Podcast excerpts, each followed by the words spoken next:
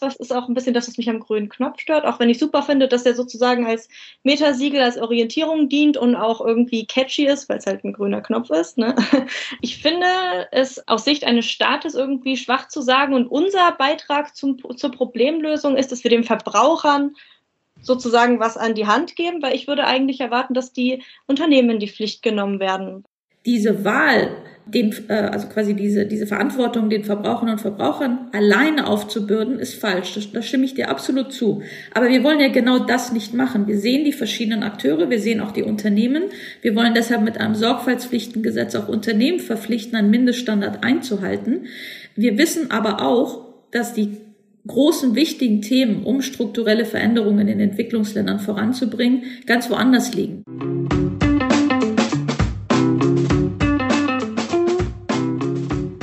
Hallo und herzlich willkommen zum Podcast vom Feld ins Regal mit Tia Tschirnzeit und mir, Tilo Liedelbauer. Wir sprechen in unserem Podcast über verschiedene Themen rund um das Thema Nachhaltigkeit in Lieferketten und wie ihr auch euren Konsum nachhaltiger machen könnt. Ja, und in den nächsten Folgen möchten wir uns mal das Thema Kleidung näher anschauen, denn man hört ja auch oft in den Medien immer wieder von schlechten Arbeitsbedingungen, Textilfabriken, die zum Beispiel niedrigen Löhne für Arbeiterinnen und Arbeiter oder den problematischen Umgang mit Chemikalien zum Färben der Kleidung und noch ganz vielen anderen Verletzungen von Menschen- und Arbeitsrechten. Und das alles, während auch viele Verbraucher mit ständigen Sales zum Kaufen neuer Kleidung animiert werden und dabei das T-Shirt für 10 Euro dann vielleicht trotzdem immer noch zu teuer ist. Ja, aber das Ganze kann man nicht so pauschalisieren. Es gibt nämlich auch ganz viele gute Beispiele von Unternehmen, die sich für das Thema Nachhaltigkeit eben einsetzen und engagieren. Und es gibt auch noch Siegel, die einem als Verbraucher oder einer Verbraucherin dabei helfen, eben eine nachhaltige Kaufentscheidung zu treffen. Mhm. Und genau über diese Sachen, also die Probleme, Herausforderungen und aber auch die Lösungen, möchten wir uns mit unseren heutigen Gästen unterhalten. Und damit begrüße ich ganz herzlich einmal Anosha Wahidi, die als Leiterin des Stabs für nachhaltige Lieferketten beim Bundesentwicklungsministerium ist und äh, neben vielen anderen Themen kümmert sie sich eben auch um das staatliche Textilsiegel, den grünen Knopf. Was es damit auf sich hat, werden wir gleich noch besprechen. Erstmal herzlich willkommen, Frau Wahidi. Vielen herzlichen Dank für die Einladung. Ich freue mich sehr auf das Gespräch. Ja, und wenn ihr viel Podcast hört und auch euch noch für das Thema Nachhaltigkeit interessiert, dann kennt ihr auch bestimmt unseren zweiten Gast. Das ist nämlich Marisa Becker von Fair Quatscht mit ihrem eigenen Podcast Fair Quatscht. Und sie befasst sich eben selber auch mit dem Thema Nachhaltigkeit und äh, widmet sich einem nachhaltigen Lebensstil. Und auch dir herzlich willkommen erstmal, Marisa. Hi, ja, vielen Dank, dass ich hier sein darf. Sehr schön. Ja, dann willkommen. Und ähm, wir haben euch ja eingeladen, um in gewisser Weise das Spektrum von der Politik zum Konsumenten beziehungsweise zur Konsumentin abzubilden. Wie erlebt ihr beide denn das Thema Nachhaltigkeit im Zusammenhang mit Klamotten ganz privat? Also fällt es euch schwer, nachhaltige Kleidung einzukaufen? Wie sieht das bei dir aus, Marisa? Also bei mir ist es so, dass ich mich ja jetzt schon seit äh, dreieinhalb Jahren sehr, sehr intensiv mit dem Thema auseinandersetze und Kleidung kam relativ weit am Anfang irgendwie äh, an die Reihe. Deshalb habe ich überhaupt kein Problem mehr aktuell damit, irgendwie nachhaltige Kleidung zu finden, beziehungsweise kaufe auch einfach überhaupt nicht viel. Deswegen ist es dann eben leicht, sich mit jedem Kleidungsstück individuell auseinanderzusetzen und zu überlegen, ist das okay so, passt das so? Und wenn ich was suche, dann gucke ich auch immer, ob ich es erstmal Secondhand finde. Von daher ist es jetzt so, bei mir in meinem eigenen Kleiderschrank ja relativ, geht es glaube ich relativ fair zu, würde ich sagen. Aber ich sehe es natürlich trotzdem noch so in meinem Umfeld, obwohl das da ein großes Thema ist, weil natürlich irgendwie alle auch mitgekriegt haben inzwischen, dass ich so zu diesem Thema kommuniziere und versuche auch irgendwie aufzuklären und Leute davon zu begeistern. Da merke ich trotzdem immer noch, dass es da ganz, ganz große Unterschiede gibt. Einfach, dass es wirklich äh, ja ganz, ganz viele Leute gibt, obwohl ich in meiner grünen Bubble denken würde, alle konsumieren schon fair die es einfach gar nicht auf dem Schirm haben oder in dem Moment nicht dran denken und für die das normal ist, irgendwie, ja, sich zum Shoppen zu treffen. Etwas, was ich mhm. früher auch ganz normal getan habe und voll, ja, das war in meiner Jugend total der Hit. aber dieses reine sich zum Konsumieren treffen, das, das gibt es bei mir gar nicht mehr, aber es ist halt immer noch bei total vielen Leuten total normaler Teil der Lebensrealität. Und das ist dann immer so dieser Reality-Check, der bei mir abläuft, wenn ich mich da mal aus meinem eigenen sehr, sehr privaten Umfeld äh, nur ein bisschen weiter rausbegeben. Mhm. Äh, hat das bei dir ein bisschen, also wie kam das bei dir? Hat das auch Arbeit gekostet, sozusagen auf nachhaltig umzustellen? Na, auf jeden Fall. Also ich meine, es ist immer eine kognitive Herausforderung, alte Denkmuster zu überwinden. Ne, das ist ja das Erste. Man muss ja erstmal auf die Idee kommen, okay, das, was ich mache, ist nicht in Ordnung oder äh, es gibt da vielleicht Bedenken und die finden auch in meinem Kopf sozusagen statt. Und es ist natürlich auch einfach Arbeit, sich dann das ganze Wissen anzueignen. Wie komme ich denn überhaupt an faire Kleidung ran? Was bedeutet faire Kleidung? Was steckt da überhaupt alles dahinter? Und man wird ja auch, selbst wenn man sich damit irgendwie ein paar Jahre intensiv beschäftigt hat, immer mal noch überrascht von bestimmten Themen. Ich habe mich zum Beispiel dieses Jahr das allererste Mal mit dem Thema Seide auseinandergesetzt. Ich muss zugeben, diese, dieser Stoff findet auch nicht viel in meinem Kleiderschrank statt. Ne? Äh, von daher ist es klar, dass es irgendwie erst später so dazu kam, dass ich mich damit auseinandergesetzt habe. Aber trotzdem ist es natürlich irgendwie ein Material, was man kennt. Und ähm, ja, das erste Mal habe ich mich, nicht dieses Jahr, sondern halt 2020 damit auseinandergesetzt. Genau. Dieses Thema ist halt super komplex und ich glaube, ähm, da muss man sich Schritt für Schritt heranwagen, weil zu durchschauen, wie die ganze Lieferkette von der Baumwollpflanze äh, funktioniert bis hin zum fertigen T-Shirt, was ich im Laden finde. Ja, das braucht halt viel Arbeit, um das zu durchschauen und ob das überhaupt möglich ist, ist ja die andere Frage. Aber Frau Wahidi, Sie hatten äh, gesagt, dass Sie sich bereits sechs Jahre mit dem Thema schon beschäftigen. Äh, wie sieht das denn bei Ihnen aus? Kaufen Sie nachhaltige Kleidung und vielleicht fällt Ihnen das? Das ist eine sehr gute Frage, weil während Sie die Frage gestellt haben, habe ich es nochmal bei mir selbst Revue passieren lassen. Also bei mir teilt sich das. Ich würde sagen, ich habe mehrere Etappen durchlaufen. Äh, wir sind ja als Flüchtlinge, ich bin selber ein Flüchtlingskind nach Deutschland gekommen und da sind wir gerade mit Kleidung ganz anders groß geworden. Also auch was das Konsumieren von Kleidung angeht, aber auch Secondhand-Kleidung, Marisa hat es angesprochen, und das Wiederverwerten alter Kleidung. Ähm, insoweit haben meine Eltern sehr stark natürlich auch aus der Flüchtlingsbrille vielleicht gedacht, so zu Beginn, also in meiner Kindheit, in meiner Teenager äh, Teenagerjahren war, war, war das für mich Kleidung, Kleidung besitzen sicherlich ein Thema, aber wir haben jetzt ähm, aus meiner Sicht, aus der Jetzt-Sicht, würde ich sagen, sehr nachhaltig konsumiert, weil wir halt ähm, nicht viel hatten, vielleicht auch als Flüchtlinge und dadurch auch versucht haben, quasi das, was wir haben, nachhaltig zu, zu gestalten, alte Sachen nicht sofort wegzuschmeißen, zu reparieren. Und dann kam es aber mit der Zeit, ich bin ja schon äh, über äh, 25 Jahre in Deutschland, von daher äh, kann ich, was Marisa sagt, sehr unterstreichen. In meiner Jugendzeit, dann später war tatsächlich auch Shoppen ein, äh, ich würde nicht sagen Hobby, aber man hat sich schon mit Freunden zum Shoppen getroffen und hat sicherlich auch konsumiert, hat auch Kleidung gekauft, ohne jetzt wirklich zu hinterfragen, ist das nachhaltig? Und das Wort nachhaltig war, glaube ich, auch gar nicht so in den Köpfen verankert, sondern es ging dann eher so nach Preis, nach Aussehen und nach Trends. Und Sie haben es ja gesagt, seit über sechs Jahren mache ich äh, das jetzt auch beruflich im Entwicklungsministerium. Und auch da habe ich äh, quasi Etappen durchlaufen und sicherlich auch einen Sinneswandel durch die Arbeit äh, auch durchlaufen, gerade was Textilien angeht.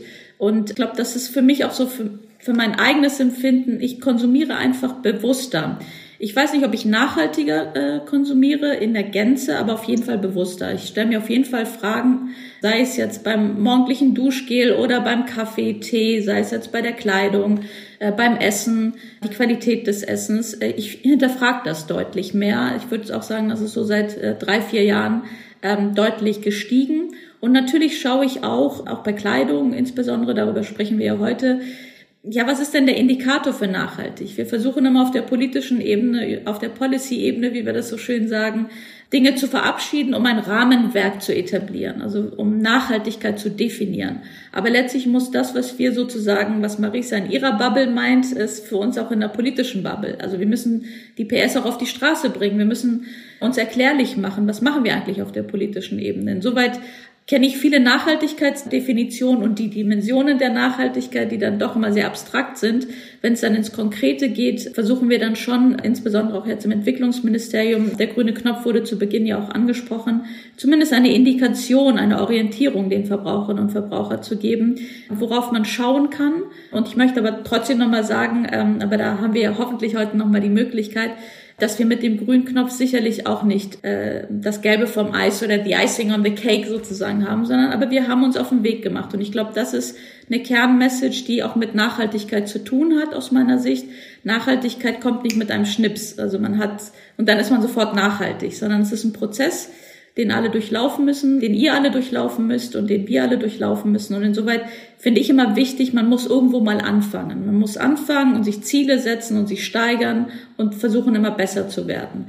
Das ist für uns, glaube ich, das äh, nicht nur in dem politischen äh, wichtig, sondern auch für mich privat. Also vom Reden ins Handeln kommen, nicht nur darüber sprechen, wie man nachhaltiger werden kann, sondern einfach mal Indikationen geben, wie es funktionieren kann. Sie haben ja gerade gesagt, das war so eine Art Wandel auch bei Ihnen selber. Und ähm, Marisa, du hast das ja auch angesprochen, dass das nicht immer so war, dass man sich mit diesen Themen beschäftigt hat.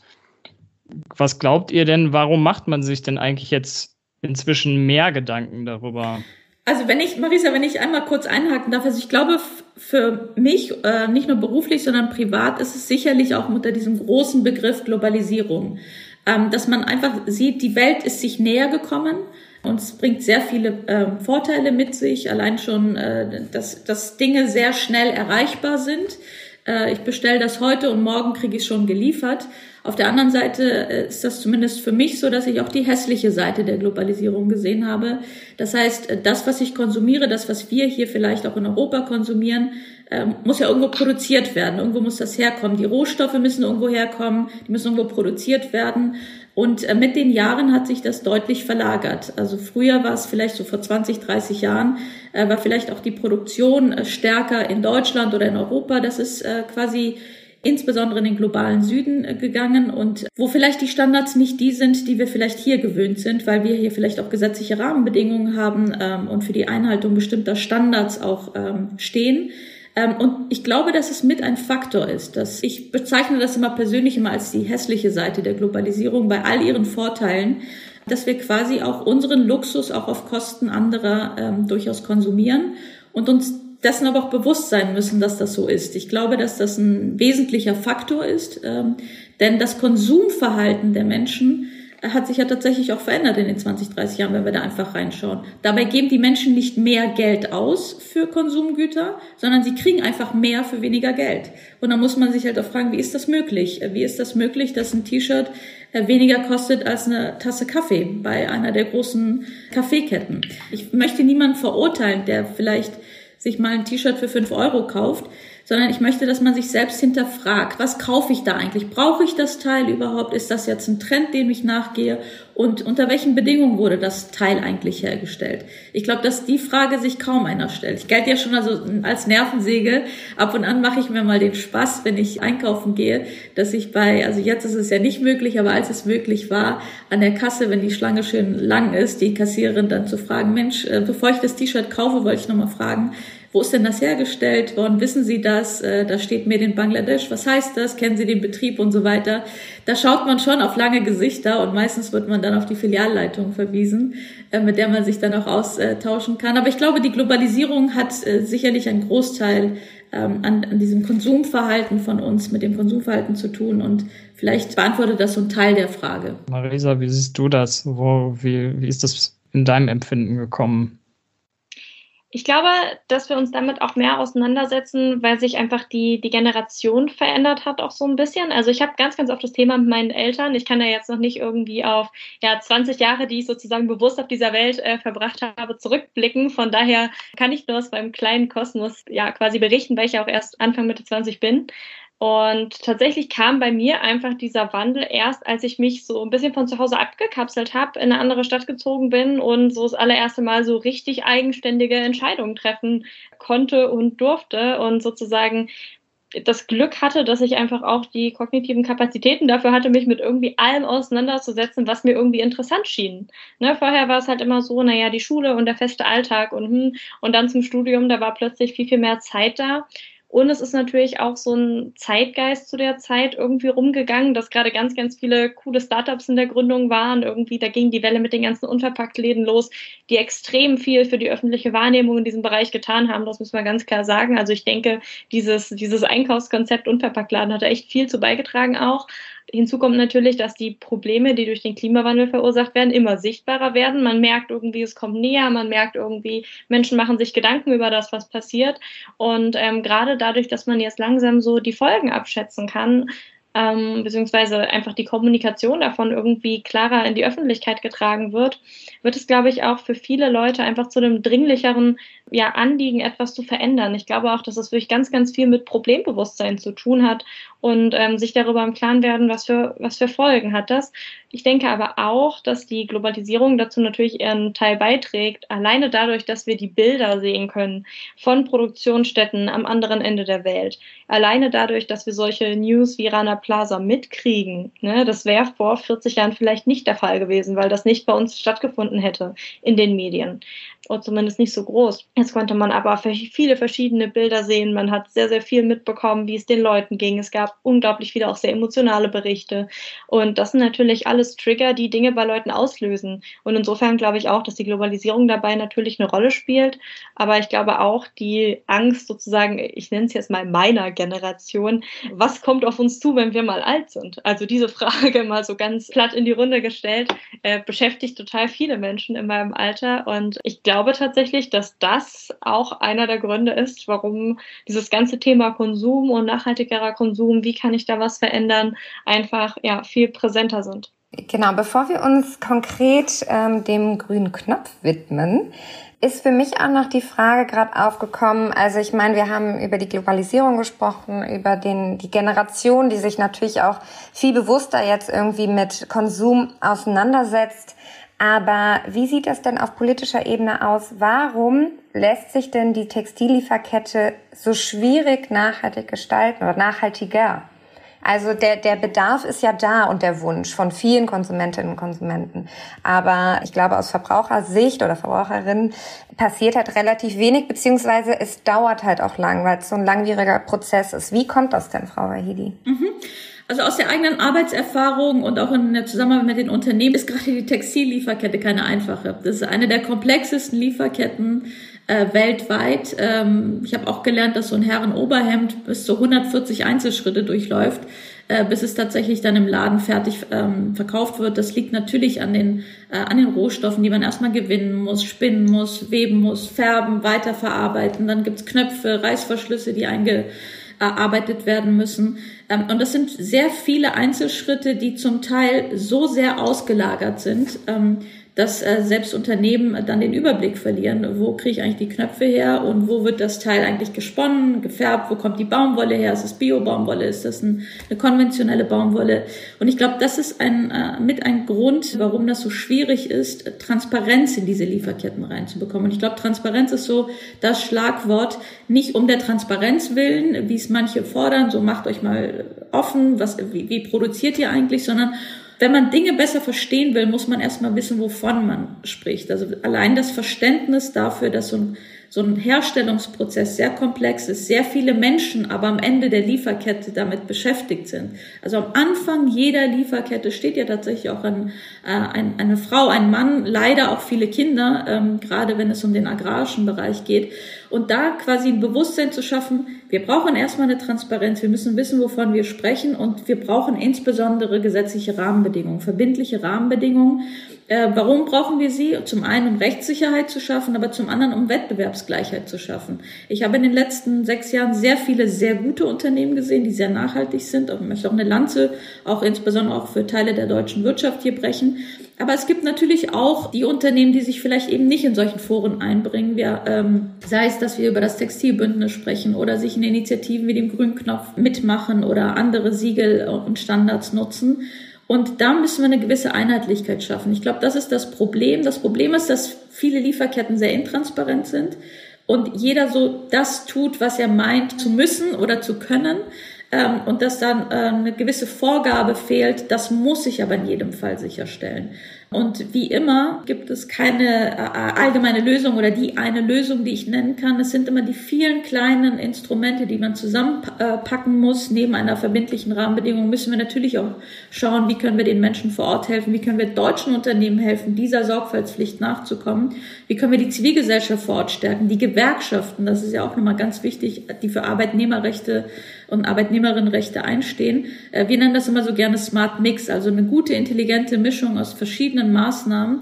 Und ich glaube, das, äh, egal in welcher Lieferkette wir uns bewegen, das muss für alle Lieferketten gelten. Textil ist nun mal ein Paradebeispiel für eine sehr komplexe Lieferkette. Zwar haben wir jetzt zu Anfang ja sehr viel darüber gesprochen, was können eigentlich Verbraucherinnen und Verbraucher machen. Ne? Also was ist da so die Rolle von denen in der ganzen Sache? Jetzt sind wir so langsam auf die Ebene der Unternehmen gegangen. Ne? Und ich würde gerne kurz mal ansprechen, wie seht ihr eigentlich da die, die, Veran die Verantwortungslage sozusagen? Ne? Also ist das so ein 50-50-Mix oder würde man eher sagen, Unternehmen sind da eigentlich die Ersten, die handeln müssen? Ja, ich sehe schon, Marisa. Das ist definitiv einer der Punkte, die mich äh, bei vielen dieser Diskussionen am allermeisten äh, aufregen und triggern, ehrlich gesagt. Und zwar einfach aus dem Grund, ich hatte das in einer Folge mit Foodwatch mal in Bezug auf Lebensmittel ganz ausführlich besprochen. Und bei Kleidung ist es im Endeffekt wie bei allem anderen, was man konsumieren kann, das Gleiche.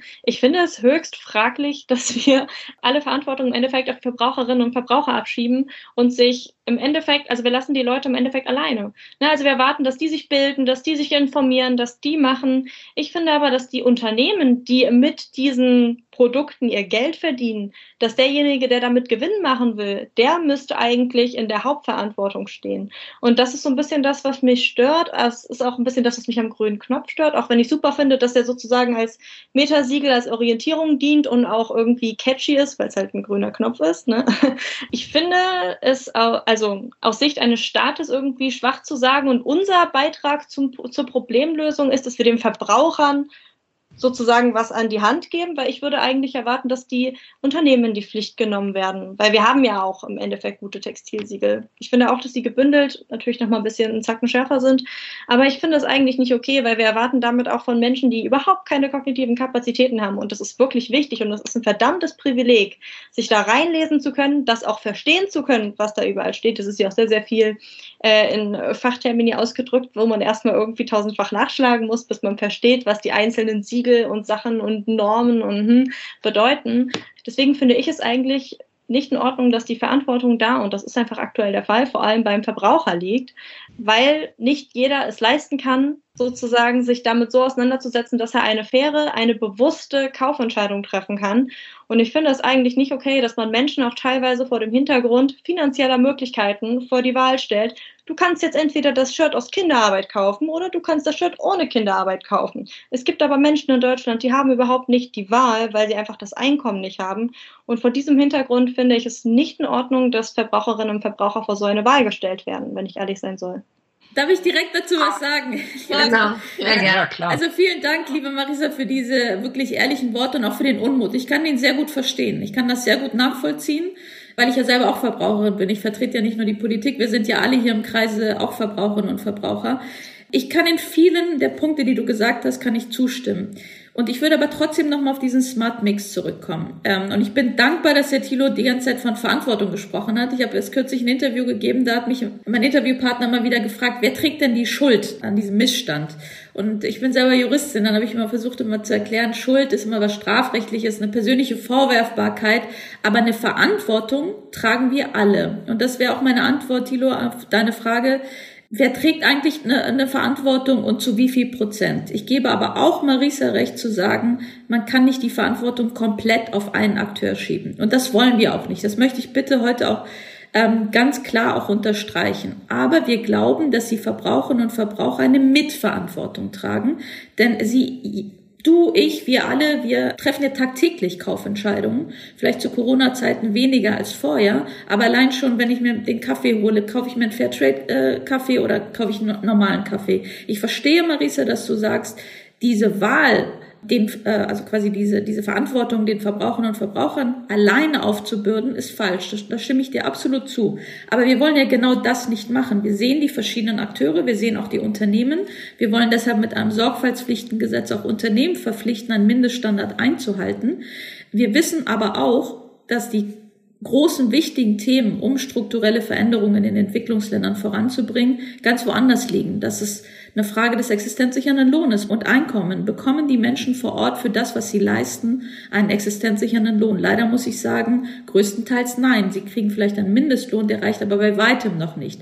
Aber solche Dinge kann man zum Beispiel gesetzlich schwerlich festlegen. Da brauchen wir freiwillige Initiativen, da brauchen wir Multi-Stakeholder-Initiativen, wie zum Beispiel das Textilbündnis, um genau mit Gewerkschaften, Zivilgesellschaft, Wirtschaft und mit der Politik gemeinsam Initiativen zu erarbeiten und zu schauen, wie können wir das vor Ort tatsächlich verändern. Wir brauchen auch die Zivilgesellschaft. Wir müssen weiter in die Zivilgesellschaft hier in Deutschland. Und da bin ich sehr dankbar, dass es eine sehr kritische äh, kritisch konstruktive Zivilgesellschaft in Deutschland gibt. Wir brauchen aber genauso eine Zivilgesellschaft in den Ländern vor Ort. Wir brauchen starke Gewerkschaften vor Ort, die sich für Arbeitnehmerinnen und Arbeitnehmerrechte einsetzen.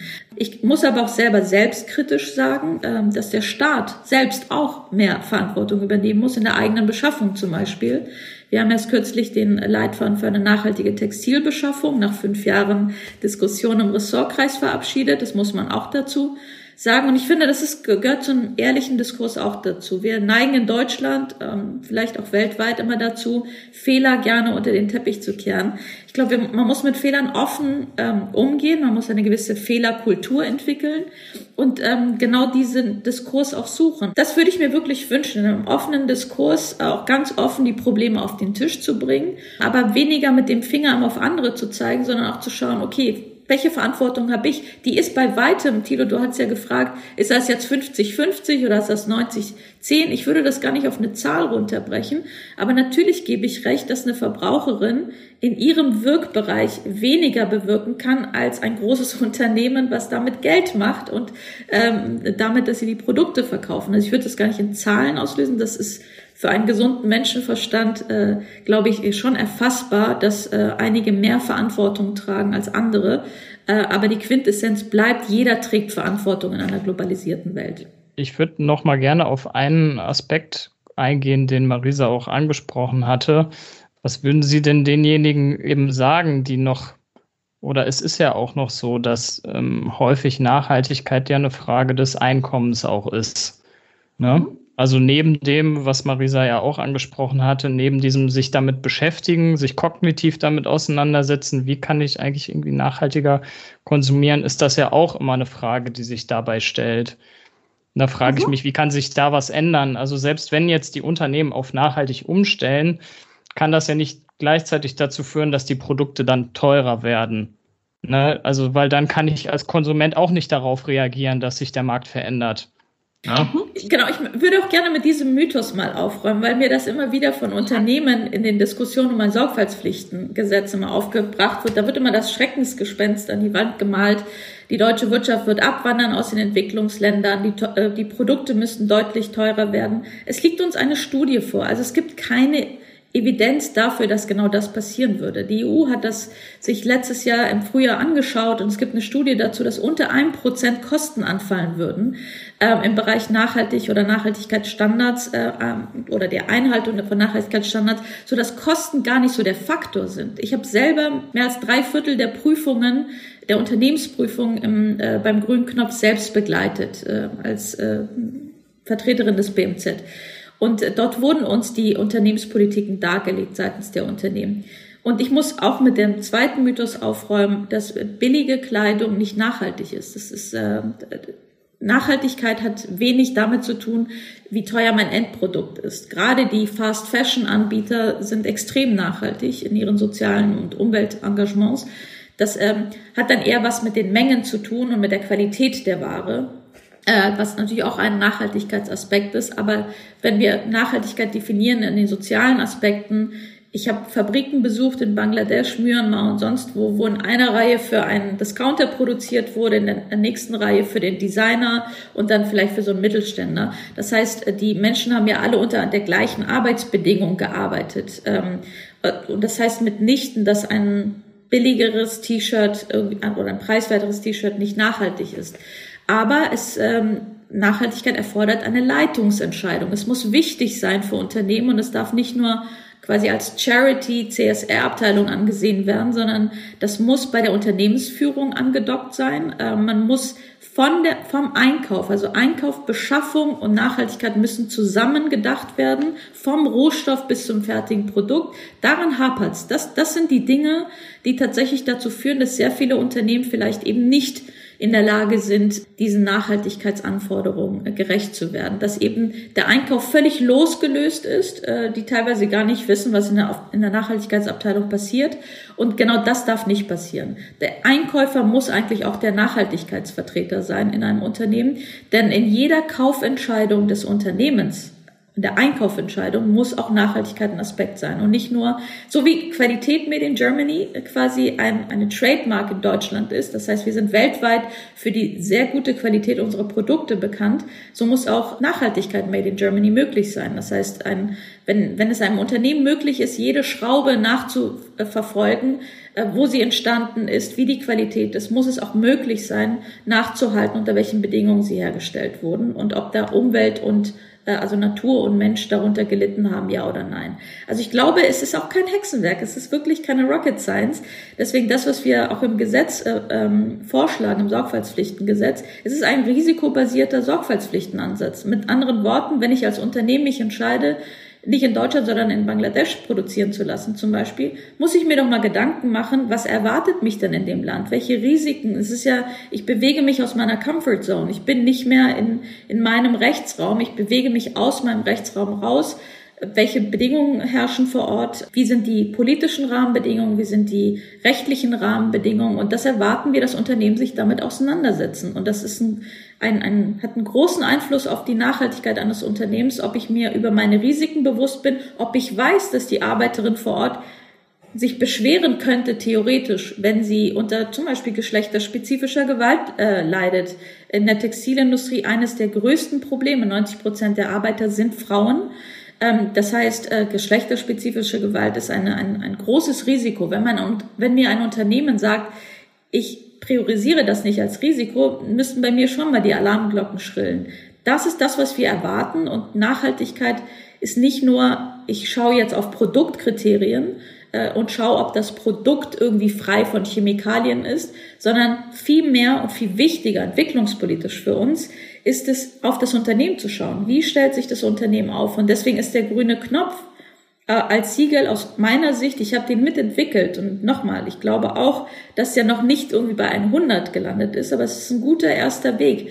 Der unterscheidet sich von allen anderen Siegeln da drin, dass wir eben nicht nur auf das Produkt, auf das Endprodukt schauen, sondern vielmehr auf das Unternehmen und schauen, ähm, wie nachhaltig verhältst du dich dann in deiner Lieferkette? Das ist für mich wichtiger, um strukturelle Veränderungen vor Ort voranzubringen, als mir nur das T-Shirt als Produkt selbst anzuschauen. Das ist auch wichtig, dass das Produkt frei von Chemikalien ist und äh, unter ordentlichen Bedingungen hergestellt wurde. Aber viel wichtiger ist es, sich erstmal das Unternehmen anzuschauen. Um die Frage zu beantworten, ich glaube, das ist äh, kein Hexenwerk, nachhaltig zu produzieren. Es ist äh, kein Hexenwerk auch für Verbraucherinnen und Verbraucher bewusster zu konsumieren. Man muss es halt letztlich nur machen. Und ich erwarte auch nicht, dass man von heute auf morgen auf 100 Prozent kommt, aber dass man sich stetig selber kleinere Ziele stellt, um dahin zu kommen. Mhm. Darf ähm, ich dazu gleich was sagen? Genau, es sieht nämlich so aus, brennst dir ja, schon unter den Ja, Nägeln. mega. Also es gab so ein paar Sachen, die ich irgendwie ein bisschen problematisch fand. Jetzt gerade zum Schluss irgendwie die Aussage, man muss es letztlich nur machen. Ja, das können die Leute machen, die es schaffen, überhaupt dieses Wissen darüber zu verarbeiten. Aber mal ehrlich, eine alleinerziehende Mutter von drei Kindern, die kann zum Beispiel nicht im Supermarkt alles nur Bio kaufen. Die kann zum Beispiel nicht mal das Zeug von Chibo vielleicht bezahlen, was vom grünen Knopf ausgezeichnet wurde. Die hat, die lebt in ganz anderen finanziellen Kategorien. Ja, also es ist eben nicht einfach nur machen, sondern es ist eben mitunter auch mit sehr, sehr vielen Kompromissen verbunden. Es ist mitunter auch damit verbunden, dass man seinem Kind sagen muss, du kannst, kriegst kein Geschenk zum Geburtstag, weil wir können leider kein faires kaufen, weil wir einfach dafür kein Geld haben. Ne? Also ich finde, damit macht man es sich zu leicht, wenn man sagt, man muss es einfach nur machen. Das äh, würde ich definitiv definitiv sagen, wir hätten das, als ich Kind war, definitiv auch nicht einfach so machen können, weil wir ehrlich gesagt, also meine Eltern hatten nie viel Geld. Äh, wir haben nur die Kleidung von Aldi gekauft und was anderes kam bei uns überhaupt nicht nach Hause, weil für mehr war kein, keine Kohle da einfach. Und Second-Hand-Shops waren damals halt nicht cool, sondern stigmatisiert. Da sind die ganz armen Leute hingegangen und das wäre halt einfach keine Alternative gewesen. Heute wäre das vielleicht anders. Und auch die Aussage, ich stimme zu, dass äh, Fair Fashion nicht so teuer sein muss, wie es das jetzt, keine Ahnung, bei Armed Angels ist oder so. Ne, das sind ja dann immer so die Beispiele, oh, ich gucke mir H&M an, dann sehe ich Armed Angels, was so keine Ahnung, vielleicht das gleiche Style-Level ist, sage ich jetzt mal. Und da liegt, liegen natürlich teilweise Welten dazwischen, aber es gibt natürlich trotzdem auch die Möglichkeit, so wie zum Beispiel Chibo das tut, die ja wirklich ordentliche Kleidung unter guten Bedingungen produzieren und sie trotzdem verhältnismäßig günstig anbieten können. Das heißt, man hat nicht immer diese Riesenskalierung, auf die es dann direkt hochgeht, aber man muss natürlich, kostet das erstmal, wenn man die Leute wirklich anständig bezahlen mö möchte, mehr als jetzt das, was man bei Primark bezahlen muss. Also für 1,99 kriegst du kein fair produziertes T-Shirt. Das ist einfach wer soll das gefertigt haben, außer vielleicht ist es alles aus der Maschine. Ähm, aber die Aussage, Fast Fashion ist nachhaltig, die fand ich, äh, da dachte ich so, äh, nee, irgendwie, das ist ein Konzept, was in sich einfach nicht nachhaltig ist. Und ganz ehrlich gesagt, auch wenn H&M und Co. sich in ihre Nachhaltigkeitsberichte sonst was hinschreiben, die ganzen Schlagzeilen darüber, wie oft da irgendwie entdeckt wird, dass in einer Fabrik doch nicht nachhaltig gehandelt wird, da können die sich in ihr Unternehmenskonzept noch so schön was reinschreiben. Wenn sie sich dann nicht dran halten, dann ist das auch kein, keine fair produzierte Mode. Und ähm, das ist einfach Greenwashing. Und ähm, da, darf ich direkt mal da einhaken, um das auch nochmal klarzustellen. Was ich sagen, gesagt habe, und dazu stehe ich nach wie vor, weil ich selber auch mit eigenen Augen quasi gesehen habe, ist, dass ein Fast Fashion Anbieter nicht per se unnachhaltig ist. Man kann das Geschäftsmodell sich kritisch anschauen, ob dieses 24 Kollektionen im Jahr ist das wirklich erforderlich und muss die Qualität wirklich so schrecklich sein, dass ich, dass ein T-Shirt, es ist billiger, es zweimal zu tragen und dann wegzuschmeißen, als es zu waschen und zu, und quasi zu wertschätzen. Das ist eine ganz andere Diskussion, als wenn wir über soziale und ökologische Nachhaltigkeit sprechen. Das, das heißt auch ökologische Nachhaltigkeit. Natürlich, ich, ich, ich, sehe, ich sehe deinen Punkt, dass man sein Geschäftsmodell so aufbauen sollte, quasi, dass man eben keine Ressourcen ausbeutet. Aber wenn ein T-Shirt in der Verarbeitung, und das schauen wir uns ja auch beim, beim grünen Knopf äh, an, von einem Fast-Fashion-Anbieter äh, produziert wird oder auf den Markt gebracht wird, muss es genau die gleichen Anforderungen ähm, ents entsprechen und die Kriterien erfüllen wie jeder, wie jedes andere Unternehmen auch. Und ich habe selbst gesehen, dass sie da, dazu in der Lage sind, was äh, mitnichten heißt, dass man quasi Fast Fashion in, in, äh, in Gänze gutheißen muss. Und nochmal, ich glaube, das Konzept, das Geschäftsmodell ist eine Sache.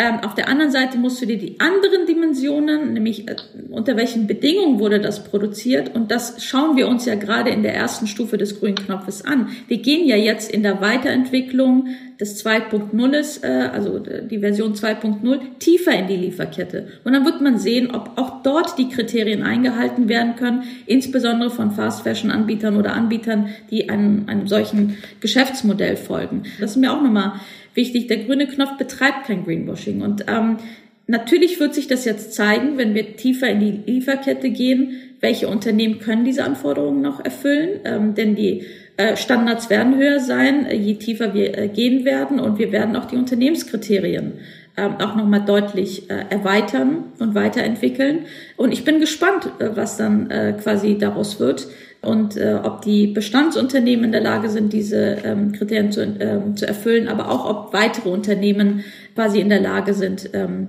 äh, vom, vom Rohstoff selbst bis zum fertigen Produkt dorthin zu kommen. Und vielleicht, Marisa, noch ein Punkt, weil wir immer über Rohstoffe sprechen. Es ist richtig, es gibt viele Siegel und Standards, die Bioprodukte, also Bio-Baumwolle auszeichnen. Zur Wahrheit gehört aber auch, dass mehr als 90 Prozent der Textilien aus Mischgewebe bestehen.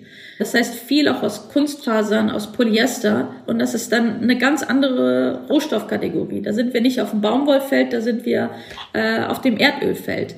Und zur Wahrheit gehört auch, dass wir gerade bei den Rohstoffen äh, bisher kaum äh, oder eigentlich gar kein Siegel haben, was äh, sich die Kunstfasern anschaut in, in der Gewinnung ähm, des Rohstoffs. Und das ist auch mit ein Grund, warum wir beim grünen Knopf erstmal auf der Fabrikebene angefangen haben, also bei der Fertigstellung des Produktes und eben noch nicht die komplette Lieferkette abbilden können. Und da müssen wir natürlich zum einen ähm, Standards äh, challengen, dass sie sich weiterentwickeln, aber auf der anderen Seite haben wir auch selbst den Anspruch, wenn Standards nicht tun, machen wir es halt selber.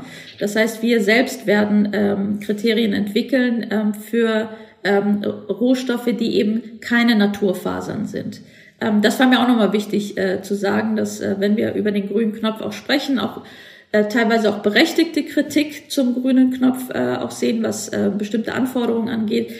Aber auch nochmal klarstellen, ein Greenwashing ist es mit keinem, also aus meiner Sicht ist es falsch zu sagen, dass es ein staatliches Greenwashing ist. Ein Greenwashing ist es, wenn ich äh, etwas behaupte, was nicht stimmt. Ähm, aber wir haben mit dem grünen Knopf sind wir sehr ehrlich äh, angetreten im September 2019 und haben gesagt, das ist aus unserer Sicht staatlich glaubwürdig, äh, was wir machen.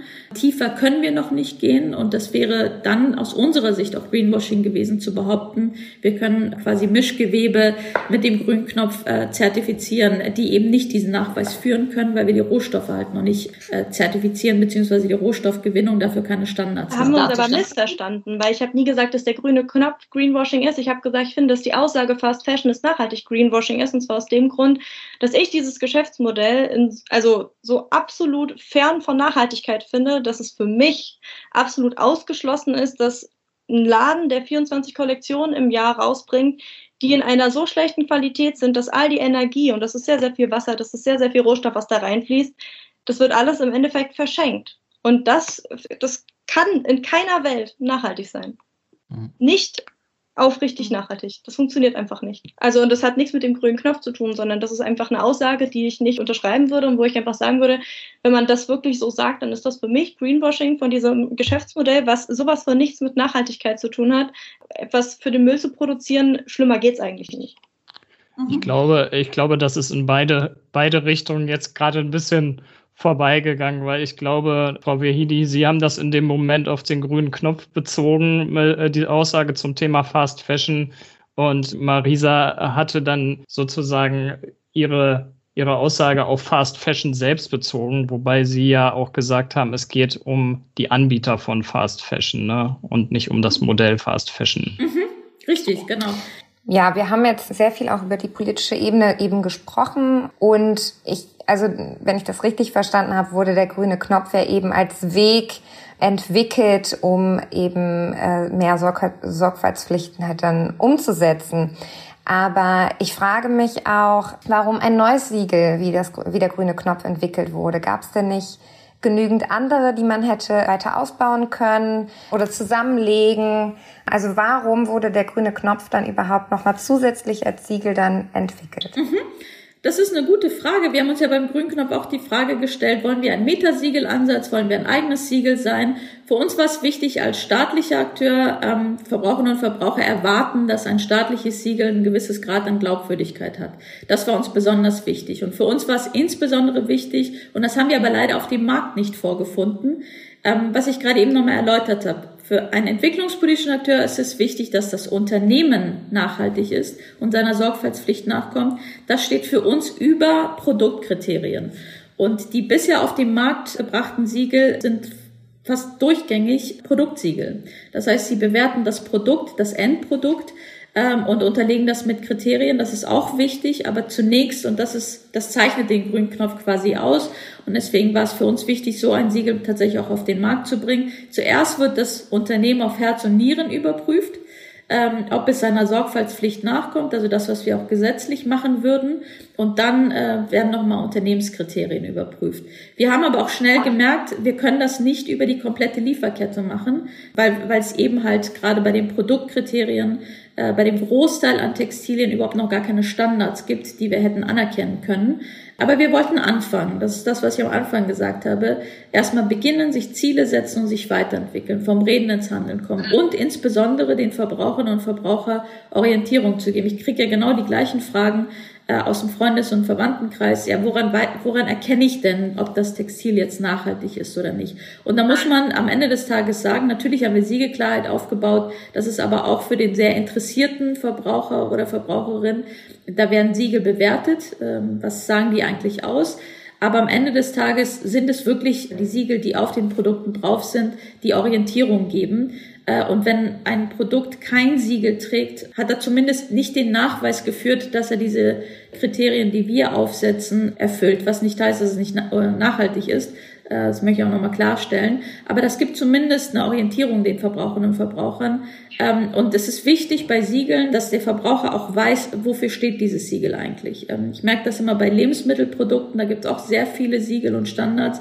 Und am Ende des Tages, was heißt eine Fairtrade-Schokolade? Ist das komplett, ist die komplette Schokolade jetzt fair gehandelt oder nur der Kakao, der dort drin ist? Und ähm, das muss man, ah. glaube ich, am Ende des Tages ähm, äh, auch sehr klar und transparent den Verbraucherinnen und Verbrauchern kommunizieren.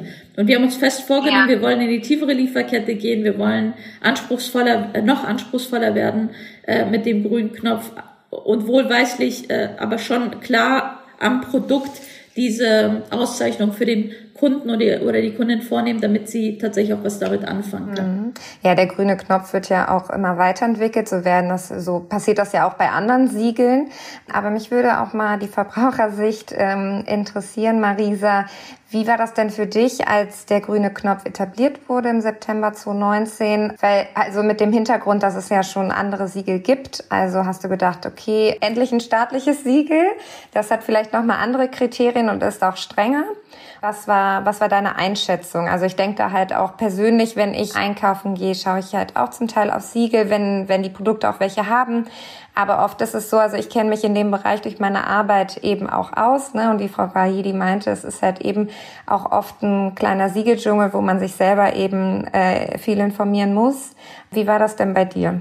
Also ich persönlich finde die Idee total gut, dass man sagt, man äh, gibt den Verbraucherinnen und Verbrauchern etwas an die Hand, wo man sich orientieren kann. Eine Sache, die vieles bündelt. Ich bin mir nicht sicher, ob inzwischen schon bei allen wirklich angekommen ist. Dafür steht der, das ist ein Meter-Siegel. Also ich glaube, ich weiß nicht, wie man es genau besser gestalten kann, aber ich glaube, vielleicht wäre irgend, wären sowas wie Aufsteller in den Supermärkten, wo man das irgendwie noch mal aller Minute nachlesen kann, wenn man denn gerade vor der Entscheidung steht und dann nicht irgendwie, so ging es mir ganz oft, irgendwie mit dem Handy dann noch mal parallel googeln und gucken, was heißt das denn genau. Also an sich finde ich die Idee total gut.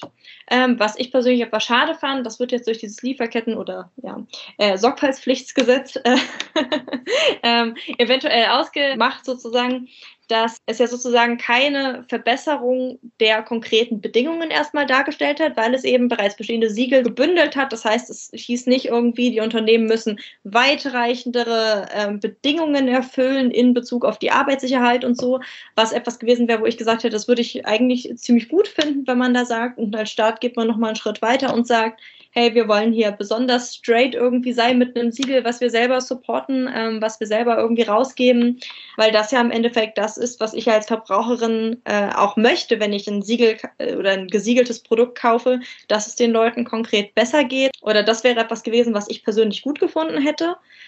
Was ich tatsächlich oder wo ich mich auch immer noch etwas wundere, das ist dieser Punkt der Unternehmensprüfung. Ich finde an sich die Grundidee, das ganze Unternehmen anzugucken, total gut. Ich wundere mich dann aber teilweise, welche Unternehmen das Siegel tragen. Also zum Beispiel Aldi. Wie ist das denn bei all den ganzen Lebensmitteln, die die einkaufen? Sind die jetzt auch alle fair? Ich glaube nicht. Und ich frage mich dann, welche Kriterien bewegen dann konkret dazu zu sagen, Jo, also Aldi ist jetzt ein richtig faires Unternehmen. Die haben ja auch ganz, ganz viel, ich sag mal, nicht so lange haltbaren Trash in ihrem Restsortiment, den sie irgendwie verkaufen. Ne? Also sehr billig hergestellte Sachen auch, äh, so Glitzerstifte, keine Ahnung, alles Mögliche. Die haben ja so ein ganz großes Gemischtwarensortiment immer auf dem Mittelflügel sozusagen. Wird das dann auch berücksichtigt, wenn das ganze Unternehmen angeguckt wird? Und wenn ja, dann frage ich mich, wie es sein kann, dass die fair sind, weil ich, ja, ich weiß nicht. Aber die Sachen sind mir jetzt noch nie besonders hochwertig, gut verarbeitet oder ähnliches vorgekommen, weshalb ich dann sagen muss, hm, wenn dann ein Unternehmen wie Melaware das gleiche Siegel trägt wie Aldi, dann kommt mir das irgendwie schon wieder komisch vor, wenn das ganze Unternehmen betrachtet wurde. Aus einzelnen Kleidungsstück bezogen ja, aber wenn man sagt, man hat das ganze Unternehmen der Prüfung äh, unterzogen, da kommt mir das irgendwie sehr unkritisch vor. Mhm. Frau Wahidi, vielleicht können Sie erklären, ob die Textillieferkette nur betrachtet wird oder äh, das ganze Sortiment im Unternehmen. Das finde ich eine sehr berechtigte Frage, dass man sich fragt, ist das ganze Unternehmen, also äh, auch die Pizza, die ich bei Aldi kaufe, ist sie dann dementsprechend auch überprüft? Nein, wir haben uns bewusst, ja, das ist ja auch ein Textilsiegel, äh, ähm, bei der Unternehmensprüfung auf die Textillieferkette ähm, beschränkt. Und Aldi ist ja ein Händler, das macht nochmal den Unterschied zwischen ähm, einem Unternehmen wie Mailaware, was selber produziert und selbst verkauft. Ähm, und beim Händler, die bieten ja auch Produkte anderer Unternehmen an. Das ist nochmal ähm, etwas anderes, was man sich nochmal in der, in der Unternehmensprüfung an anderer Stelle anschauen äh, muss. Aber für den grünen Knopf schauen wir uns das Unternehmen in Bezug auf seine äh, Textillieferkette an und die Produkte, die dort produziert sind, äh, auf die hat Aldi auch Einfluss. Das ist wichtig. Das ist äh, auch nochmal, also man kann nicht als Händler sagen, so alles, was mit grünem Knopf besiegelt äh, ist, das heißt im Umkehrschluss, ich bin auch ein nachhaltiges Unternehmen. Nein, der grüne Knopf besagt letztlich, dass das, was du dort anbietest an Produkten, die tatsächlich besiegelt sind, die musst du auch selbst hergestellt haben. Das ist vielleicht auch nochmal wichtig für, äh, für die Verbraucherin oder für den Verbraucher zu hören. Das Unternehmen wurde geprüft und die Produkte sind auch Teil von diesem Unternehmen. Also das Unternehmen hat selbst Einfluss auf die Produktion, sonst könnte das ja nicht dieses Siegel ähm, drauftragen. Insoweit sind die Discounter, die den grünen Knopf tragen, nochmal eine Sonderkonstellation, äh, weil sie auch Händler sind, aber äh, in jedem Fall sind die Produkte, ähm, die von diesen Discountern zur Verfügung ähm, oder die besiegelt sind, in ihrem eigenen, in ihrer eigenen Sphäre entstanden. Und Marisa, vielleicht nochmal ein Punkt, weil du meintest, ähm, die Grundidee findest du gut. Du hättest dir nur mehr gewünscht, dass der, dass der Staat nochmal eins drauflegt. Wir sind ein Metasiegel, das ist richtig, bei den Produktkriterien. Dort erkennen wir tatsächlich bestehende Standards an. Das liegt daran, dass wir noch keine eigenen Kriterien entwickelt haben und auch in dem Siegeldschungel nicht noch ein weiteres Produktsiegel aufbringen wollten. Was uns aber wirklich einmalig macht, und das gibt es in dieser Tiefe bietet dir das kein bestehendes Produktsiegel, ist, dass wir eine vorgestaltete Unternehmensprüfung haben. Und deswegen würde ich dir in dem Bereich wirklich sagen, das ist der Mehrwert dieses staatlichen Siegels, dass wir uns äh, fernab von dieser Ratio, ich schaue mir nur das Produkt an, das Unternehmen überprüfen. Und wenn man mich persönlich jetzt fragen würde, mir ist es wichtiger, dass das Unternehmen nachhaltig aufgestellt ist, als wenn ich nur einen Nachweis zum Produkt führe, nur in Anführungszeichen. Ähm, deshalb meine Antwort wäre, das ist genau der Charme des grünen Knopf dass wir als staatlicher Akteur äh, ein eigenes Raster entwickelt haben, wie man Unternehmen überprüfen kann. Und dann zusätzlich über den Metasiegel-Ansatz äh, bestehende Produktsiegel auch nochmal überprüft haben und sie dann unterlegt haben äh, bei der Produktprüfung. Aber warum ist denn dann ein Unternehmen wie Aldi sozusagen berechtigt, seinen Produkten das zu geben. Weil, also wenn ich die prüfen würde, jetzt so auf den ersten Blick, sehr, sehr viel äh, konventionelle Sachen im Sortiment, sehr, sehr viel billig produzierte Ware, mit denen sie handeln. Welche Argumente sprechen denn dafür Aldi zum Beispiel? Oder Lidl? Oder man kann da analog diese ganzen Discounter nehmen. Ja, gerne. Also wir prüfen ja die Vor-ein-Leitprinzipien. Ähm, also wir gucken, hat dieses Unternehmen einen risikobasierten Sorgfaltspflichtenansatz? Hat es eine Risikoanalyse? Hat es einen Umgang mit den Risiken? Berichtet es transparent darüber? Hat es eine Grundsatzerklärung? Stellt es Beschwerdemechanismen auf? Und auch da, auch wenn die Message vielleicht jetzt nicht so, nicht das ist, was vielleicht viele erwarten, äh, ich habe selber, wie gesagt, diese Prüfung begleitet und ich kann wirklich sagen, dass viele Discounter sich unglaublich viel Mühe in diesem risikobasierten Sorgfaltspflichtenansatz äh, geben. Und auch in den Prüfungen saßen da tatsächlich vier bis fünf Vertreter aus den verschiedenen Abteilungen und man merkt, das, was ich vorhin gesagt habe, wichtiger ist, dass man nicht abgetrennte Abteilungen hat, sondern dass die Abteilungen zusammenarbeiten, dass der Einkauf von vornherein vom Rohstoff bis zum fertigen Produkt nachhaltig denkt. Und das ist bei vielen Discountern der Fall. Es sind sicherlich Unternehmen, die auch nicht die Prüfung bestanden haben, aber die, die äh, quasi den grünen Knopf tragen für das Endprodukt, die sind diese Prüfung durchlaufen. Aber ich kann natürlich auch verstehen aus Sicht der Verbraucherin, die vielleicht diesen Innenblick nicht hat, zu sagen, wie kann es sein, dass ein Discounter quasi diese Unternehmensprüfung besteht. Aber wie, wie kommt es denn dann, dass die trotzdem, also wenn man sagt, man prüft, dass der Einkauf von vorne bis hinten nachhaltig ist, warum wird denn, also dann wird ja offensichtlich mit Scheuklappen geguckt, wenn man nicht nach den anderen Sachen guckt, die am Ende im Laden landen, oder? Nein, gar nicht. Ich ja. glaube, ich glaube, wir sind da so ganz ehrlich, wir haben ein, ein Textilsiegel auf den Markt gebracht. Ein Textil Aber das ist ja die Unternehmensprüfung, wo ja das ganze Unternehmen geprüft wird. Ein nachhaltiger Ansatz, der kann sich ja nicht nur auf eine Produktgruppe beziehen, wenn wir sagen, wir machen eine Unternehmensprüfung. Doch gerade bei, gerade bei Discountern oder Händlern, die sehr viele Sparten haben, die von Lebensmittel bis Technikartikel bis äh, ähm, bis Textil, die haben eigene Sparten für diesen Bereich. Die haben auch eigene Einkäufer für, den, für diesen Bereich, weil natürlich auch da ganz andere Anforderungen an die Person gestellt werden. Wer äh, Fernseher beschafft, äh, äh, muss andere Anforderungen mitbringen, als wenn jemand, weiß ich nicht, eine, äh, eine, eine Tiefkühlpizza einkauft. Insoweit sind auch innerhalb dieser Großkonzerne natürlich auch einzelne Abteilungen, die sich mit den bestimmten äh, Sektoren quasi auseinandersetzen. Und ähm, äh, wenn man bei Aldi nach der äh, Textillieferkette fragt, bekommt man auch die Ansprechpartner für diesen Bereich, die den Einkauf für diesen Bereich auch tätigen. Also der Textileinkäufer zieht nicht los und kauft äh, die Einwegpizza oder die ähm, Tiefkühl. Das ist schon klar. Darum geht es ja nicht. Ich meine nur, wie kann denn dann, wenn man sagt, man prüft das Unternehmen, man einfach alles andere ignorieren? Nee, das andere wird ja nicht ignoriert. Du musst ja quasi die Aussage des Textilsiegels grüner Knopf anschauen. Wofür steht das? Das sagt, dass dieses Unternehmen in seiner Textilsparte überprüft wurde und zusätzlich hat es äh, Produkte im Sortiment, die anderen weiteren Produktkriterien äh, entsprechen, die besiegelt sind. Also in dem Fall bei Aldi ist es, also ich äh, habe die Prüfung jetzt nicht vor Ort, sind das wahrscheinlich GOTS-zertifizierte Artikel, die sie im Sortiment haben. Das heißt, wir haben das Unternehmen Aldi in dem Fall äh, oder den Discounter in der Sparte äh, Textil uns angeschaut. Es kommt seinen unternehmerischen Sorgfaltspflichten nach. Zudem bietet es äh, GOTS-zertifizierte Produkte an, die wir als Metasiegel im Produktbereich auch anerkennen. So lässt sich das vielleicht erklären. Ist, ist das nicht überzeugend für dich, Marisa? Ich finde es nicht überzeugend, nur die eine Sparte anzugucken. Also ich glaube, ich würde mir wünschen, wenn man sich auf die Fahne schreibt, man macht eine Unternehmensprüfung, dass man sich halt das gesamte Unternehmen anguckt und halt auch guckt, wie ist dann das Einkaufsverhalten in den anderen Sparten, weil es irgendwie ja, so vermessen finde zu sagen, in, in, in den Textildingsen, danach hört es irgendwie auf. Also, weil eigentlich wäre es ja in allen Sparten irgendwie wünschenswert und ich finde, das macht Aldi als Gesamtunternehmen, weil eben auf der Website vom Grünen Knopf zum Beispiel steht, ganz Aldi hat die Unternehmensprüfung geschafft, so nach dem Motto, ne, da ist ja nicht Aldi Textil oder so, was steht da, sondern das ist ganz normale Aldi-Logo, so wie das jeder kennt, drauf. Und ich finde, das macht dann einfach einen grüneren Eindruck, als das dann halt wirklich der Fall ist, weil nur die Textilien geprüft wurden. Und und weißt du was, Marisa, wenn das Gesetz, wenn das Sorgfaltspflichtengesetz in Deutschland eingeführt wird und äh, ich nehme an, dass dieser Discounter auch darunter fallen wird, muss es sich dieser ähm, Sorgfaltspflichtenprüfung für das gesamte Unternehmen unterwerfen. Vielleicht beantwortet das deine Frage, Marisa, äh, wenn ich dir sage, naja, der grüne Knopf hat auch gar nicht den Anspruch, diese Aussage zu generieren, die du dir vielleicht wünschst.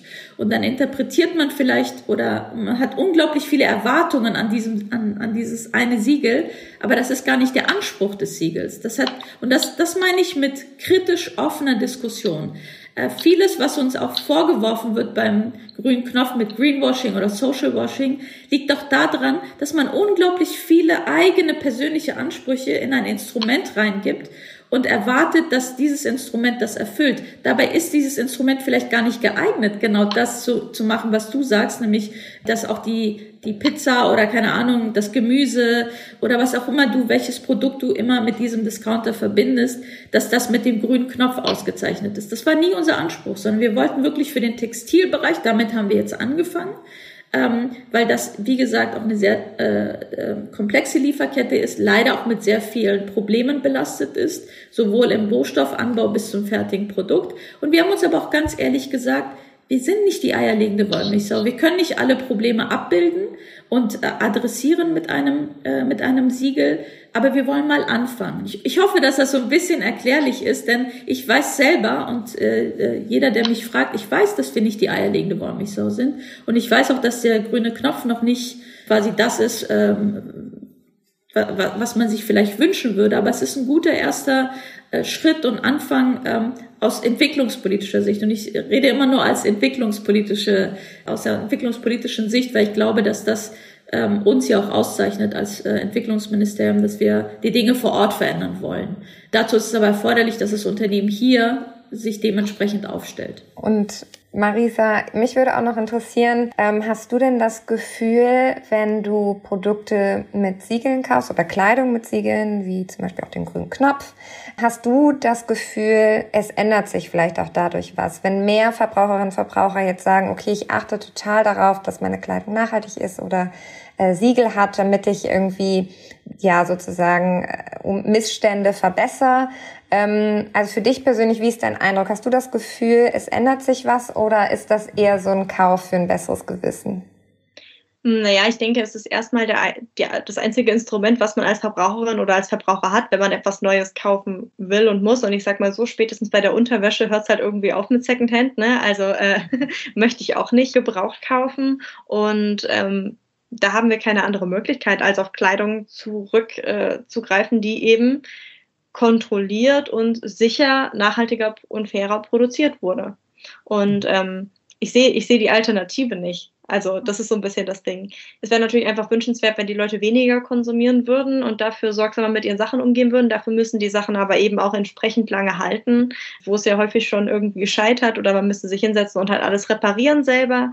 Dazu hat auch nicht jeder und jede Lust äh, oder die Kraft oder die Zeit. Es gibt dafür tausend Gründe. Von daher sehe ich ehrlich gesagt die Alternative nicht so richtig. Und natürlich, wenn wir irgendwann dahin kommen, dass weniger konsumiert wird, was dafür aber dann vielleicht ein bisschen teurer ist, dann ähm, können wir die Leute fair bezahlen, in äh, Brot und Lohn halten sozusagen und ja, einfach alle fair miteinander umgehen und wir haben ja trotzdem alle einen vollen Kleiderschrank und müssen uns da eigentlich keine Gedanken drüber machen. Ja, das stimmt. Das heißt, das ist eigentlich so, also so solche Siegel sind ja wie äh, Kontrollinstrumente, auf die man sich als Verbraucher und Verbraucherin natürlich dann noch irgendwie verlassen muss, auch in dem Moment. Ne? Oder man, man muss dem Ganzen auch vertrauen, auch dem System, was dahinter steckt um äh, dann sicherzugehen, dass es dann keine konventionelle Kleidung ist unter äh, schlechten Arbeitsbedingungen dann hergestellt. Genau, also ich sehe die Alternative halt nicht so richtig, ehrlich gesagt. Klar, man könnte jetzt irgendwie sich dann irgendwelche Liefernachweise irgendwie vorzeigen lassen bei ganz kleinen Labels. Aber wenn man eben in der Stadt ist oder in einem Supermarkt steht oder so, dann wer hat die Zeit dafür? So, man kann halt auch nicht bei jeder Kaufentscheidung das machen. Mhm realistisch gesehen. Ja, so schade es ist, weil ich die Unterhaltung auch zwischen euch beiden, also Marisa und Frau Wahidi, äh, sehr schön fand. Also da war es ja so sehr die beiden, also einerseits die kritische Sicht auf die Dinge, aber andererseits auch die, die erklärende Sicht sozusagen oder die, die Sicht von der politischen Seite gezeigt hat, ne, dass es da ja schon viele Ansätze gibt, die eben auch in Zukunft verbessert werden sollen, die äh, gewisserweise auch ineinander greifen. Also dass da sehr viel Musik auch drin ist in der Sache. Ne? Also dass es da weitergeht und äh, da bin ich sehr gespannt drauf, ähm, was beispielsweise auch ein äh, Sorgfaltspflichtengesetz ähm, ändern kann in der Sache. Und ähm, ja, damit würde ich mich ganz herzlich bei euch beiden bedanken. Vielen Dank. Es hat mir sehr viel Spaß gemacht. Danke auch, Marisa. Ja, vielen Dank, dass ich da sein durfte und vielen Dank fürs äh, Rede und Antwort stehen. Gerne.